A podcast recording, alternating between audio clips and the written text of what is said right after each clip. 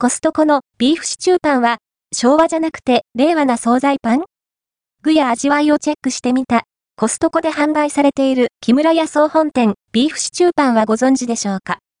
いつもの昭和なパンを冠していないので、令和なパンなんですかね？とはいえ、シリーズ踏襲の作りなのは確か。小腹満たしの軽食にお役立ちで、電子レンジで温めると、ふんわり食感を楽しめますよ。価格、内容量は？こちらがコストコで販売されている木村屋総本店ビーフシチューパン品番6587。6個入りでお値段は648円税込みです。1個あたりのコスパ単価は108円。個包装になったパンが6個入っているスタイルは昭和なパンシリーズと同じです。ちなみに本品は木村屋の公式サイトには掲載されていないようですね。2024年2月16日時点今のところ買えるのはコストコだけかな ?1 個あたりの重量は 81g ほど、編集部計測。ちょいと小腹を満たしたい時のおやつに便利そう。昭和なシリーズじゃない？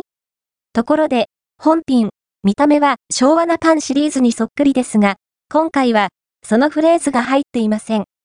令和の味ということで、懐かしい味わいに該当しない判定なんですかね？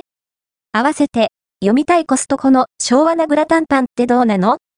懐かしい味なのか確かめてみた。コストコで販売されている。木村屋総本店昭和なグラタンパンをご存知でしょうか？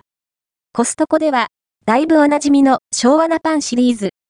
そのグラタンバージョン合わせて読みたいコストコの昭和なミートスパゲッティパンはレトロな味がする？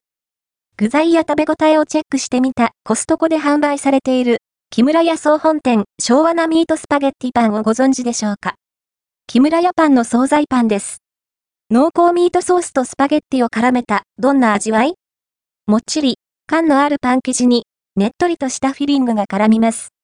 口当たり甘めのビーフシチュー的な味わいが感じられ、コクもそこそこあります。